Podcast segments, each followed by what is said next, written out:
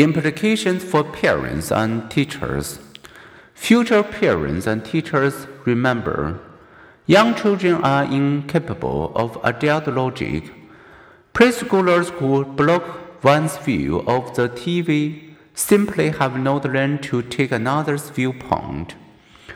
What seems simply and obvious to us, getting off a teeter totter will cause a friend on the other end to crash, may be incomprehensible to a three year old.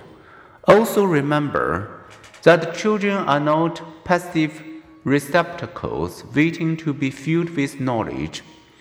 Better to build on what they already know, engaging them in concrete demonstrations, and stimulating them to think for themselves, and finally, accept children's cognitive immaturity as adaptive.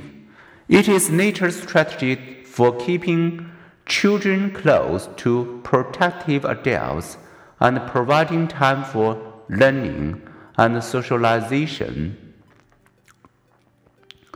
Autism spectrum disorder.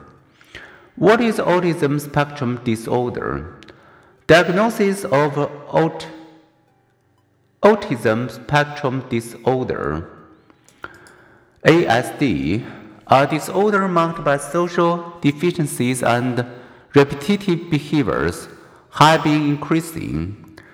Once believed to affect one in 2,500 children, ASD now gets diagnosed in one in 68 American children at age 8, but the reported rates vary by place, with New Jersey having four times the reported prevalence of Alabama, while Britain's children have one in 100 rates, the South Korea's one in 38. The increase in ASD diagnosis has been offset by a decrease in the number of children with a cognitive disability or learning disability, which suggests a relabeling of children's disorder.